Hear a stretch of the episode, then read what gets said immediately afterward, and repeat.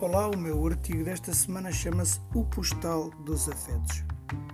Gosto de circular pelos alfarrabistas, gosto de um certo odor a livros velhos, gosto de olhar as páginas amareladas pelo tempo e nelas procurar saberes, muitas vezes ignorados ou esquecidos na voragem da modernidade. O recurso aos livros usados é também a solução para encontrar edições já findadas e livros mais baratos. Os livros são afetos, ou podem não ser. Folhear um livro é um gosto que já não se colhe nos livros digitais. Tenho livros que mal os abri, normalmente compro-os porque gosto do autor, da história ou do tema. Ontem na pausa de reflexão que se seguiu à indefinição do que escrever, dei comigo folheando alguns livros comprados usados. Procurava algo que me sugerisse um tema para esta crónica.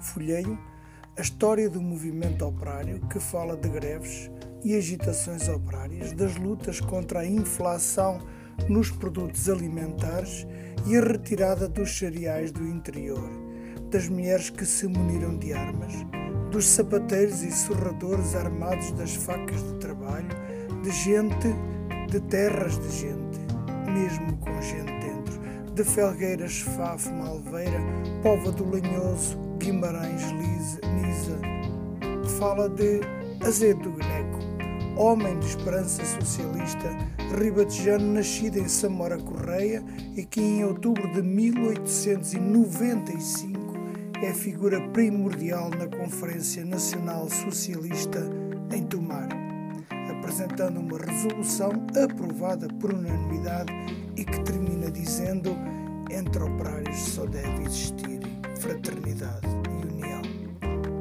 Fraternidade era o nome de muitas das associações no tempo da ditadura fascista. Fraternidade era uma palavra que a ditadura não gostava. A Fraternidade Operária de Santarém é hoje a Sociedade Recreativa Operária de Santarém. Continuo folheando. Chegando ao fim, encontro um postal com a imagem do menino tocando alaúde, cuja obra se encontra na magnífica Galeria Uffizi da linda Florença. A imagem do menino alado é afetuosa.